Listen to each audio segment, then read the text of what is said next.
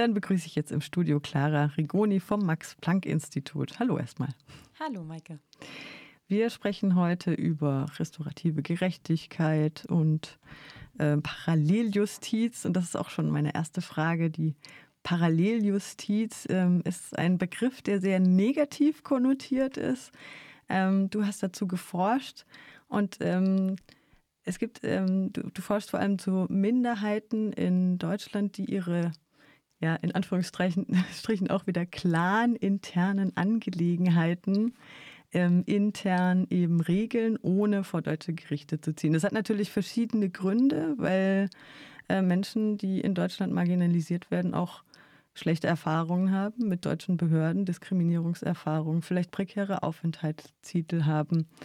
Ähm, wie sieht denn so eine Konfliktregulierung aus und kannst du vielleicht auch ein bisschen so dieses Klischee von organisierte Kriminalität und ähm, allem diesem Mafia, Scharia, was so aufploppt, wenn man so hört, Paralleljustiz, so ein bisschen de, äh, demaskieren oder dekonstruieren?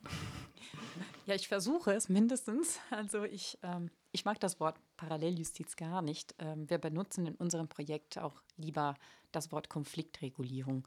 Und Konfliktregulierung oder außergerichtliche Konfliktregulierung ist eigentlich allgemein erwünscht, weil ähm, das spart Kosten, Zeit und auch weil das Justizsystem hätte keine Kapazität eigentlich alle Konflikten zu übernehmen. Ähm, was wir aber jetzt in der öffentlichen Debatte oft beobachten, ist eine ähm, ganz negative Prägung von außergerichtlicher Konfliktregulierungen unter genau Minderheiten, vor allem muslimische äh, Minderheiten. Minderheiten.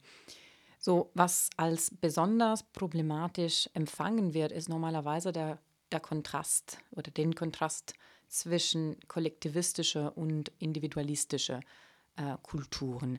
Ähm, in kollektivistischen Kulturen ähm, sind oft das sozialen oder der sozialen Frieden, äh, das Wohl der Familie oder des, des Clans ähm, eigentlich wichtiger als die Rechte der, der Einzelnen. Und das Problem ist natürlich, äh, inwiefern sind solche Clanmitglieder oder äh, Gruppenmitglieder frei, äh, sich auch an die deutsche Justiz zu wenden. Äh, es gibt natürlich verschiedene Gründe, warum die Mitglieder solcher Minderheiten oder solche ethnische, kulturelle, religiöse Gruppe solche alternative Mechanismen anwenden oder warum sie sich auf diese, an diese Mechanismen wenden. Ähm, es kann natürlich sein, was es oft vermutet ist, dass es Druck oder, oder Gewalt oder sogar Drohung ähm, da ähm, angewendet ist, äh, um die quasi zu zwingen solche Mechanismen zu, zu benutzen. Zu benutzen. Ähm, das kann natürlich vom Täter kommen oder auch von jemandem in der Familie oder in dem Clan, ein Clan oder ein Familienoberhaupt. Ähm, oft ist es so, dass ähm, Auszahlungen ähm, da stattfinden. Also es fließt einfach Geld. Das ist ein ganz pragmatischer und äh, ja, ein ganz pragmatischer Grund oder, oder Vorteil. Ähm, Geld fließt sowohl zwischen die Parteien ähm, als auch zu dem Mediator, zu, dem, zu der dritten Person, die diese, diesen Konflikt schlichtet quasi. Ähm, es gibt aber auch einen ein ganz einfachen Grund, ähm, das ist die Tradition. Also äh, solche, solche Gesellschaften sind eigentlich da, daran gewohnt, die Konflikte einfach so zu schlichten. Also in, in einigen Regionen der, der Welt ähm, die, die informelle Konfliktregulierung Mechanismen, ähm, die, also 90 Prozent, sowieso, solche 90 Prozent der Konflikten wird quasi durch informelle äh, Konfliktregulierung Mechanismen ähm, gelöst. Ähm, und das ist besonders der Fall, wenn es um Konflikte ähm, in, innerhalb der Familie geht. Vor allem, wenn es dies, zum Beispiel die Sexualität der Frauen ähm, involviert ist. Das ist ein, ein ein Schutz der innerfamiliären Sphäre und auch ein bisschen ein, ein Schutz ähm, der Gruppe, so ein Solidaritäts- oder ein Loyalitätsprinzip. Ähm, wir wissen das genau, in, in, wie, wie, du schon erwähnt hast, äh, in, also viele, in viele Gruppen ist das Misstrauen gegen die Polizei sehr hoch, sehr hoch wegen Diskriminierung, Erfahrungen oder nicht nur in Deutschland, sondern auch in deren Herkunftsland, wo zum Beispiel die Polizei ganz korrupt sein könnte. Ähm, und deswegen sind solche Mechanismen quasi bevorzugt. Jetzt haben wir ja schon, ähm, du hast es schon angesprochen, das ko kollektive Agieren in einem Konflikt versus das individualisierte Agieren. Hier ähm, im deutschen Justizsystem ist es ja so, dass es sehr Strafe, dass Strafe sehr individualisiert ist. Ne? Jemand, es gibt einen Täter oder eine Täterin, die wird dann für etwas bestraft. Ich springe jetzt mal so ein bisschen zu, weil ich eben zu kollektiver Verantwortung möchte, ähm, zu der Frage, wie die Community in diesen Konflikten agiert. Du hast es gerade schon angesprochen, eine Community in dem Fall könnte eine marginalisierte, migrantisierte Community sein. Ähm, aber wie funktioniert diese kollektive Verantwortung und ähm, genau, welche Tradition hat das auch? Wir haben ja im Vorgespräch gesagt, dass es oft auf indigenen, zum Beispiel indigenen äh, restaurativen äh, Gerechtigkeitsmechanismen basiert. Ja, also die Ursprung ähm, von Restorative Justice, also von, von alle solche Mechanismen, ist eigentlich ähm, oder kommt aus der indigenen ähm, äh, Gesellschaften. Ähm, das hat sich in Europa, aber auch in äh, Nordamerika und in Australien ähm, ungefähr in den 60er, 70er Jahren und ähm, es kommt genau aus diesen Traditionen. Und das Prinzip ist eigentlich, alle Beteiligte oder alle Betroffenen von Konflikt ähm, zu engagieren. So normalerweise der Täter, das Opfer und auch die, die Community. Äh, natürlich, die Community kann verschiedene Sachen sein. Also es kann die äh, Personen, die sehr nah an den Betroffenen liegen, ähm, die Familie, die Verwandte, die Freunde. Es kann aber auch ähm, eine größere Gruppe äh, seine Nachbarschaft oder, oder genau eine ethnische Gruppe, eine religiöse Gruppe. Normalerweise wir in, in Europa, jetzt in, in Deutschland vor allem, diese, ähm, also wir nehmen als, ja, als Referenz quasi die ethnische Community oder die ähm, religiöse Community oder die kulturelle Community sozusagen. Und die Community kann natürlich auch nur als Zeugen ähm, agieren, ähm, es gibt dieses schönes Konzept, äh, ähm, den äh, John Braithwaite, ähm, ein australischer Kriminologe, entwickelt hat, ähm, von Reintegrative Shaming. Äh, da fungiert quasi die Community als, ähm, als Zeugen, so da, dadurch wird den, der Täter quasi ähm, seiner Tat anerkennen und äh, durch die Wiedergutmachung wird er zurück in die Community integriert, nach der Straftat quasi. Ähm, die Community kann eine positive Einfluss haben, kann aber, und da liegt das Problem jetzt in Deutschland, äh, wenn wir über Paralleljustiz sprechen, kann natürlich auch als Zwang äh, agieren oder als Druck oder als quasi kann äh, die Privatautonomie äh, vor allem des Opfers äh, reduzieren. Ähm, wo wir wirklich darauf achten sollten, wenn wir auch ähm, zwischen zum Beispiel positive oder neutrale Formen der Konfliktregulierung und Paralleljustiz unterscheiden, ist, wir müssen darauf achten, dass das Opfer die freie Zugang zu Justiz behaltet ähm, und dass ähm, sie quasi äh, zu diesen Mechanismen nicht ähm, gezwungen, ähm, gezwungen wird quasi. Ähm, es gibt genau verschiedene, verschiedene Gründe, warum solche Mechanismen jetzt als problematisch empfangen werden. Und einer ist natürlich dieser freien Zugang der Parteien, der Konfliktparteien.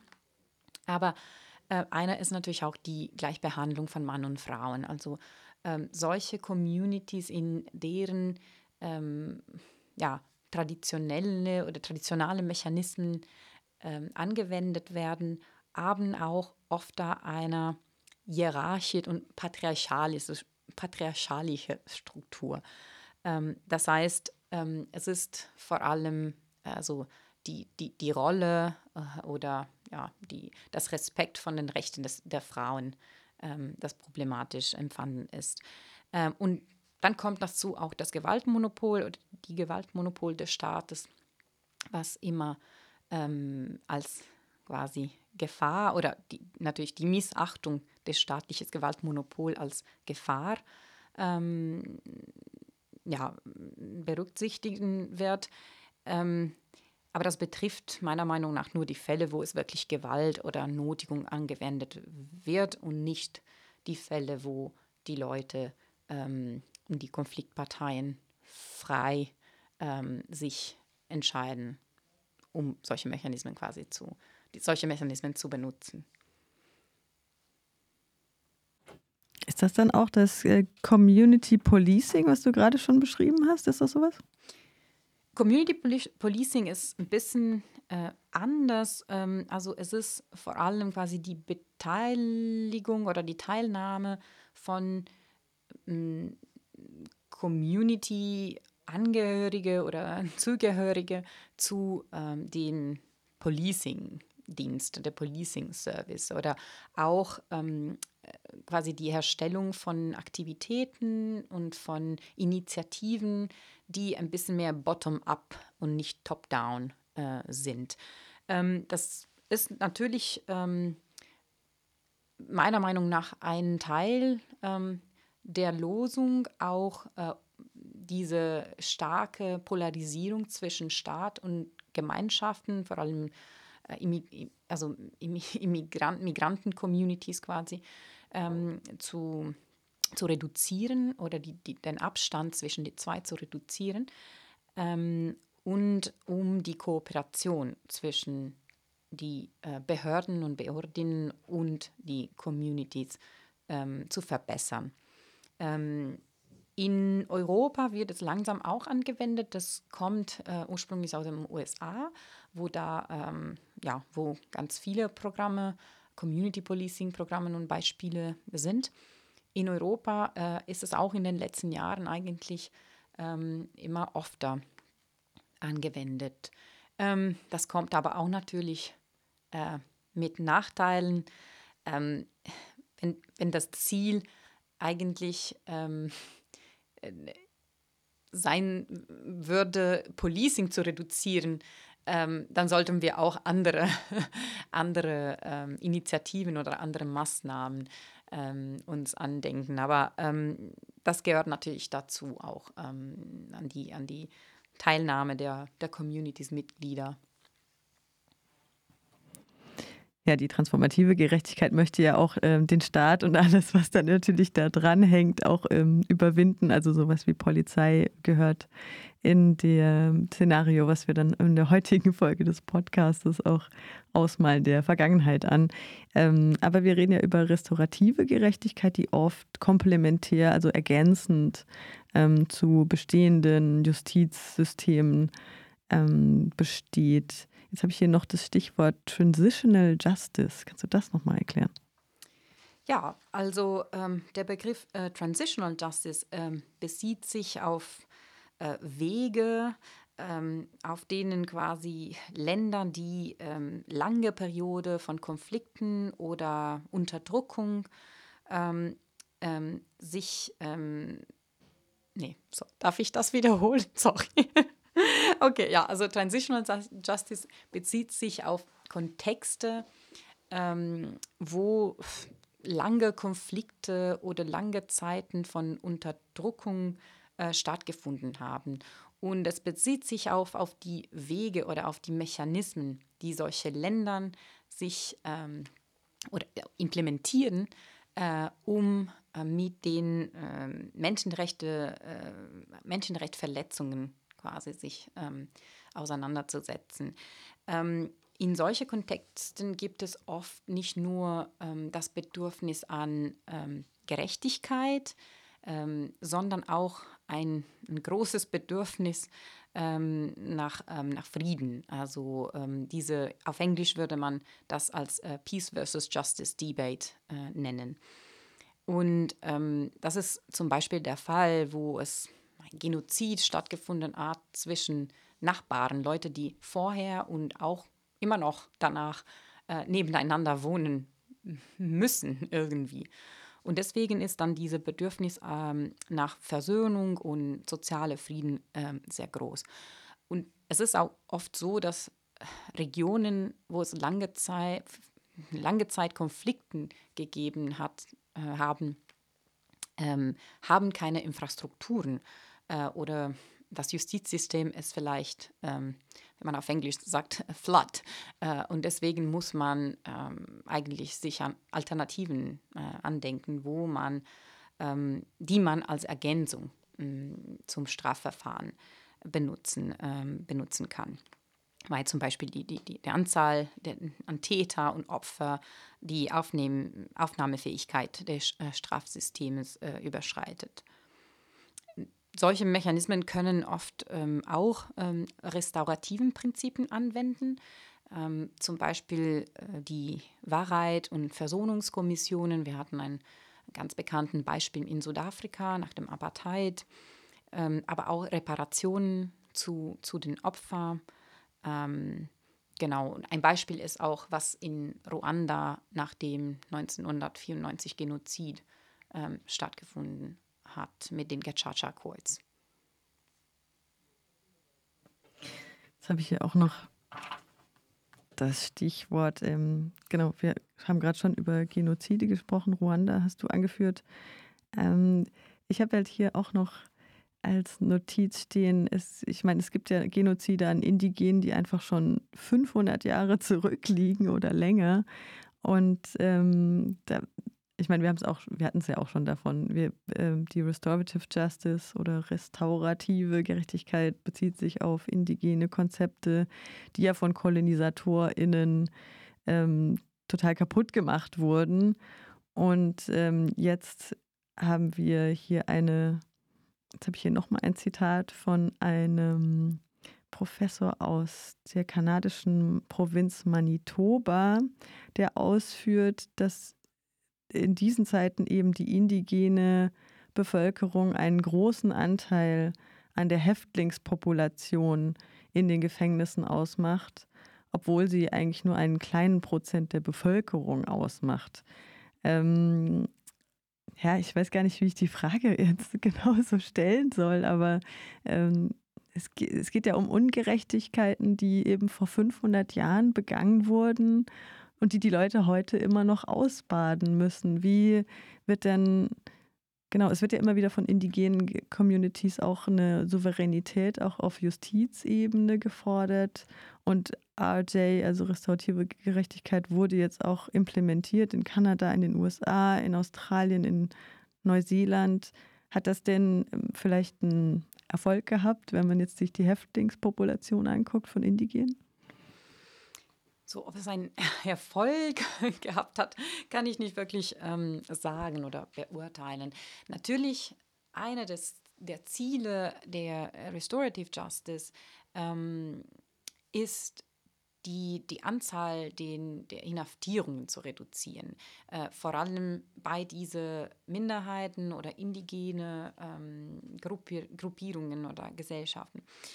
Und ähm, das hat das natürlich auch ähm, ähm, gemeinsam mit anderen ähm, Movements, also Social Movements, ähm, wie zum Beispiel Abolitionismus, also Restorative Justice in den westlichen Welt, also in, in Western Countries, hat sich, ähm, wie gesagt, in den 60er, 70er Jahren verbreitet und hat auch davon profitiert, ähm, also hat von den Kritik an der Strafjustiz ähm, und das Strafsystem, ähm, ähm, ähm die, ach sorry, ich sage das nochmal, Restorative Justice hat sich äh, in den westlichen Welt ähm, zwischen die 60er und 70er Jahren verbreitet und hat ähm, auch von der Kritik profitiert, die äh, von zum Beispiel den International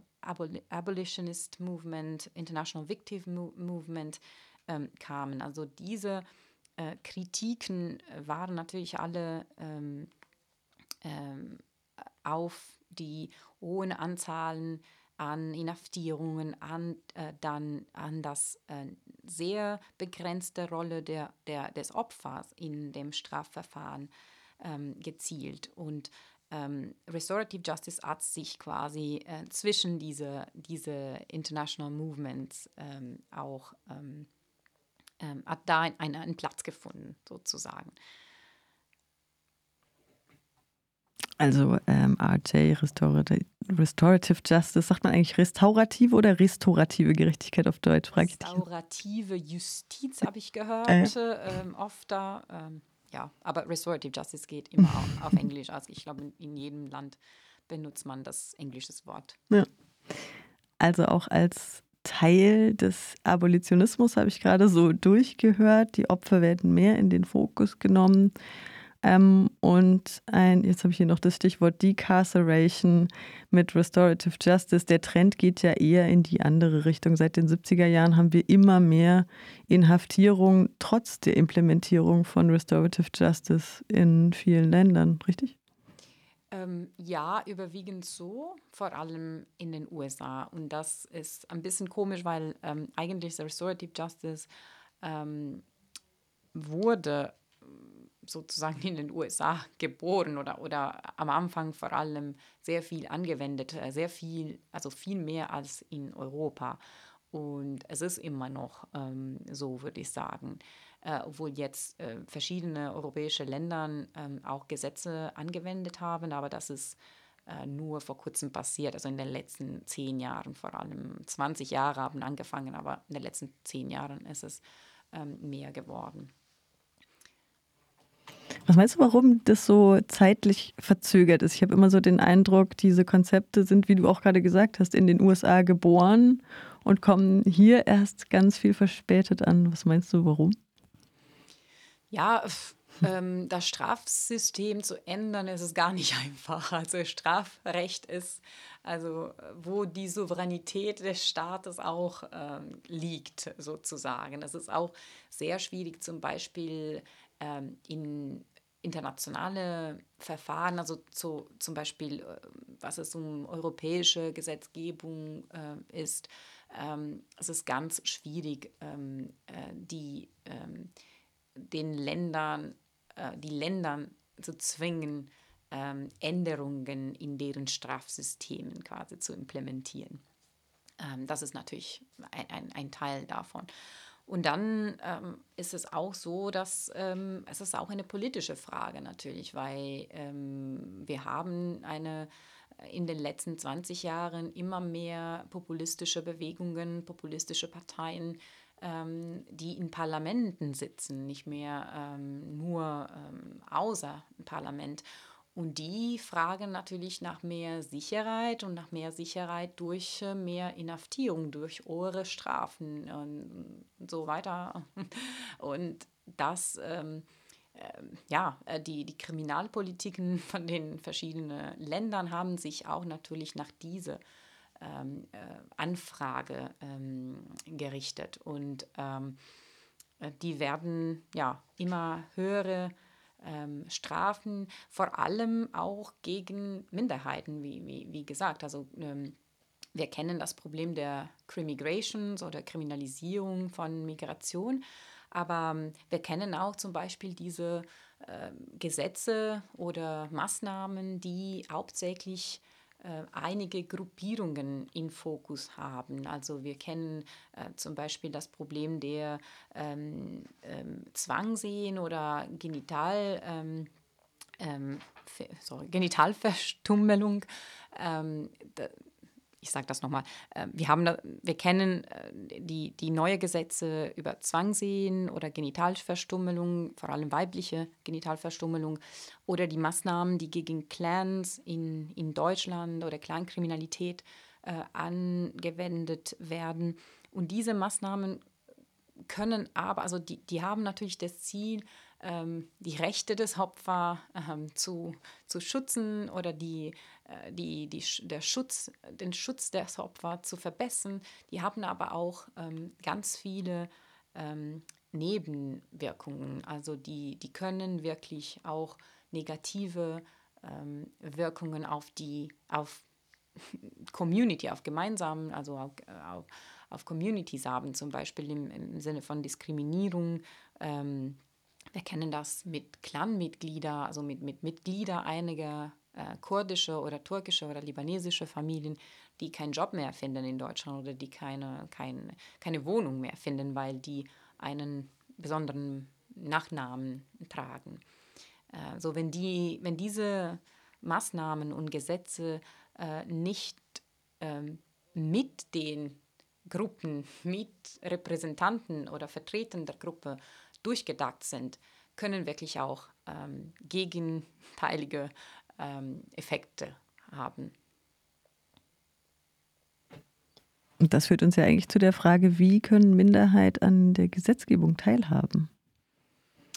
Natürlich durch äh, Vertretung im, im, im, Parlament, das ist das, äh, das Erste, was, ähm, woran ich denken kann, ähm, aber auch durch ähm, Befragungen, Konsultationen, also Befragungen, Anhörungen. Das passiert schon zum Beispiel in Großbritannien seit Jahren, seit, seit Jahrzehnten.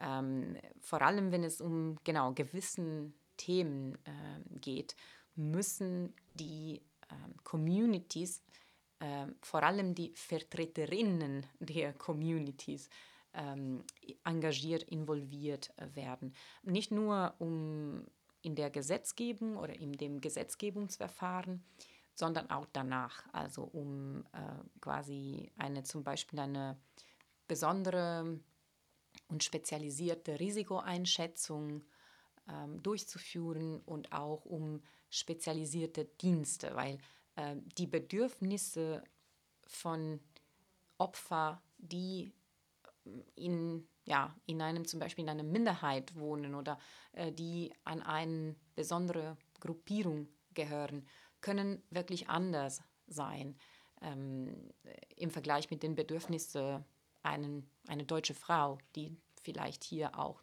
die ganze Familie oder ein ganzes Netzwerk, ein größeres Netzwerk hat. Habe ich noch eine ganz praktische Frage zu dem Peacemaking Circles und den Sentencing Circles. Kannst du diesen Prozess mal beschreiben? Ja, also die Peacemaking Circles sind ein Mechanismus, der auch ähm, aus, aus dem restaurativen Prinzipien oder, ähm, oder ja, Philosophie, wenn, wenn man das so bezeichnen äh, möchte, ähm, kommt. Also wir haben normalerweise drei Beispiele, sind die, die Mediation, was in deutschen Täter-Opfer-Ausgleich, äh, Ausgleich, was in deutschen Täter-Opfer-Ausgleich ähm, ähm, nennt. Ähm, und wir haben dann die Konferenzen und die Peacemaking Circles. Und die Peacemaking Circles kommen ursprünglich aus den äh, aus Kanada, aus den indigene Gruppierungen in, in Kanada. Und die, deren Merkmal ist eigentlich ein große, ein, eine, die, die Teilnahmen ähm, der, der größeren Community. Also ähm, nicht nur den der Täter oder das Opfer und vielleicht deren Familien oder deren engeren Kreis, sondern wirklich auch eine, eine Menge andere Leute, die entweder betroffen von, dem, von der Konflikt oder von dem Straftat sind oder die einfach ein Interesse haben. Also das könnte genau eine Nachbarschaft sein, eine in Schulen wird das, das äh, auch ähm, oft benutzt. Und es funktioniert so, dass ähm, jeder kann dazu beitragen, kann etwas sagen, etwas erzählen, aber nur wenn man ähm, diesen Objekt in, dem, in der Hände hat. Man nennt das ähm, äh, Talking Stick. Äh, und ähm, es gibt eine, eine dritte Person, die normalerweise als Facilitator genannt ähm, äh, oder ja, bezeichnet ist. Ähm, diese Facilitator steuert ein bisschen das, das Prozess, das Verfahren. Und ja, jeder kann dazu beitragen. Und es ist, man könnte natürlich denken, äh, es ist schwierig, mit so vielen Teilnehmer, Teilnehmende eine, eine Losung zu finden. Ne? Und man sagt normalerweise auf Englisch, dass die Losung, also die Losung ist eine Losung, äh, wobei ähm, that everybody can live with. Also die müssen nicht unbedingt ja, ähm, da einver äh, oder einver also einverstanden sein, aber die können damit leben, sozusagen. So ein bisschen ein, ein, ein natürlich eine gewisse Anteil an Kompromisse ähm, steckt da drin. Ein Kompromiss. Ähm, ein paar Worte noch zum Women Court in Indien. Ja, da ähm, muss sagen, ich bin keine Expertin. Ähm, es gibt aber ähm, verschiedene ähm, Experimenten, die vielleicht jetzt nicht mehr Experimenten sind, ähm, sind außergerichtliche Konfliktregulierungsmechanismen, die von Frauen eigentlich gesteuert oder organisiert und auch geleitet werden. Ähm, und die fungieren oder die, ja, deren Ziel ist ähm, vor allem Konflikte innerhalb der Familie oder Konflikte, die mit Ehe zu tun haben, zu, zu lösen und ein bisschen eine Unterstützung auch äh, für Frauen ähm, zu, zu gestalten. Ähm, sind natürlich, also sind in Indien jetzt ähm, ziemlich verbreitet, oft auch äh, durch, ähm, durch NGOs ähm, angeboten. Ähm, in Europa kenne ich ähnliche Experimenten, aber nur ganz wenige. Ich habe ähm, in Großbritannien geforscht und da sind auch einige Programme, wo Frauen, entweder einzelne Frauen oder ähm, auch NGOs, Frauen-NGOs zum Beispiel, die ähm, Konflikten, vor allem innerhalb der Familie, ich, mein Fokus war da äh, Ehren, also Konflikte im Namen der Ehre, Gewalt im Namen der Ehre, Zwangsehen, um, so auch ähm, negative Sozialkontrolle. Ähm, und in solche Kontexte ähm, gibt es manchmal einige NGOs ähm, oder auch ja, äh, Frauen, die in der Community, es könnte zum Beispiel die muslimische Community oder die kurdische Community sein, die da bekannt sind, äh, die respektiert sind, auch von den Männern, was es nicht immer der Fall ist. Um die, die Frauen versuchen, einen Dialog ähm, zwischen ähm, genau die, die Familien, die normalerweise die Täter sind für solche Konflikte, für solche äh, Straftaten, und die Opfer, die oft die Töchter oder genau die, die Enkel sind, ähm, die, die versuchen genau einen, einen Dialog zu, ähm, äh, zu, zu gestalten oder zu, ähm, zu vereinfachen. Ähm, natürlich machen das auch oft ähm, mit, äh, der, mit der Polizei zusammen oder die, die, die kooperieren mit der Polizei, wenn zum Beispiel das Risiko nach, o nach oben geht äh, oder wenn es ähm, ein Bedürfnis auf ja, äh, äh, Frauenhäuser äh, an, an Protection Orders oder sozusagen ähm, Maßnahmen, ja, polizeiliche Maßnahmen gibt. Aber die sind natürlich eine tolle Alternative zum Strafverfahren. Äh, und es ist auch ein bisschen so, als es gibt diese natürlich diese große Debatte in, in Großbritannien über Scharia-Gerichte, Scharia Councils, Muslim Arbitration Tribunal.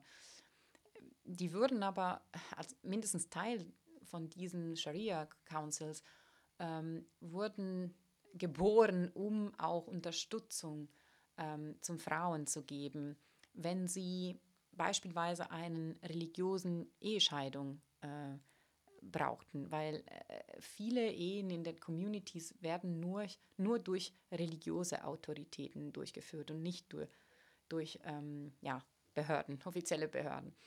Ähm, aber eine, einen religiösen Ehe und auch eine religiöse Scheidung ist viel wichtiger als einen, einen offiziellen Ehe, zum Beispiel deutschen Ehe ähm, weil das hat natürlich äh, Folgen ähm, in, den, in der Community. Also wenn eine Frau zum Beispiel einen neuen Mann hat und noch nicht religiös geschieden ist, das kann natürlich auch äh, schlimme Konsequenzen haben.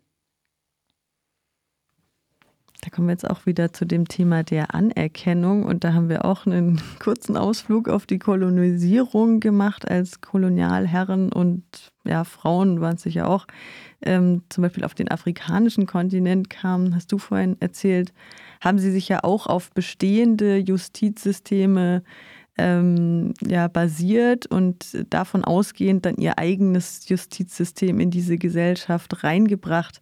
Und ähm, darauf basierend gibt es wohl auch immer noch einen legalen Pluralismus, Legal Pluralism auf dem afrikanischen Kontext, auf, den, auf dem afrikanischen Kontinent.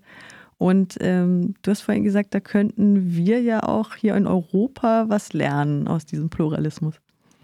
Ja, ähm, das glaube ich. Also wir haben natürlich ähm, also in, in Afrika verschiedene Konstellationen. Ne? Es gibt äh, traditionelle Normen, die noch in der Communities gelten. Es gibt äh, offizielle Normen und es gibt noch Normen, die aus dem Kolonialismus ähm, ähm, ja, ähm, deren Originen haben. Und den, was, was oft da die, ähm, ähm, äh, die Kolon Koloniali Kolonialist. Kolonial, Ko Kolonisatoren. Kolonisatoren, genau. sorry. Das ist das gleiche auf Italienisch. Ähm, was oft da die Kolonisatoren gemacht haben, ist ähm, nicht versuchen, einen äh, direkten ähm, ähm Macht äh, auszuüben, sondern durch die existierende Strukturen oder durch die existierende Autoritäten oder auch durch die existierende Mechanismen und Gerichten ähm, zu ähm, deren quasi deren äh, Gesetze äh, reinzubringen. Und das, ähm, ich denke immer an, parallel an was, an die Situationen und an die, an die Lage, die wir jetzt hier in Europa und auch in, in Deutschland haben, ähm, diese große Misstrauen, ähm, die also gegen äh, deutsche Behörden, gegen deutsche Polizei, ähm, können wir nicht so einfach hm, weg, wegmachen oder, oder ähm, löschen. Also wir sollten wirklich durch die ähm, Leute also durch die, durch die ähm, Community Authority, Authorities, durch Community-Mitglieder gehen wir. Es gibt auf Deutsch dieses schöne, schönes Wort Brückenbauer. Wir sollten Leute suchen, die eigentlich diese Funktion als Brückenbauer ähm, ähm, üben könnten oder, oder ähm, ja, dienen könnten. Ähm, wir können nicht, nicht unbedingt da kommen und, und, und unsere Gesetze, also nee, das, das ist zu gefährlich, wenn wir das in dieser Richtung gehen, sorry. Aber ich glaube, wir könnten wirklich, also in Europa sind wir schon daran, an, an Legal Pluralism, an so Rechtspluralismus gewohnt, weil wir ähm, oft, ähm, also wir haben natürlich ähm, auf dem internationalen Niveau viele andere ähm, Ordnungen, ja, ähm, Rechtsordnungen. Also wir haben die Europäische Union, wir haben die UNO, wir haben das Europarat ähm, im, im, Europa. Also das ist natürlich äh, viel einfacher zu akzeptieren, weil es durch die offizielle Gesetzgebung, durch die offizielle ähm, auch ähm, Behörden geht. Ähm, wir haben natürlich viel größere Probleme, ähm, an das äh, sozusagen stärkende, stärk, starke Rechtspluralismus zu akzeptieren, was bottom-up äh, ist. Das ist aber eine Realität und wir können nicht, äh, nicht viel dagegen. Hm, das Einzige, was wir ähm, versuchen könnten, ist ähm, durch Dialog, durch, ja, ähm, durch Besprechungen mit diesen Communities und vor allem mit den Leuten, die in diese Communities respektiert werden, ähm, einige Änderungen ähm, beizubringen und ja, auch mehr Respekt äh, vielleicht ähm, dadurch gewinnen.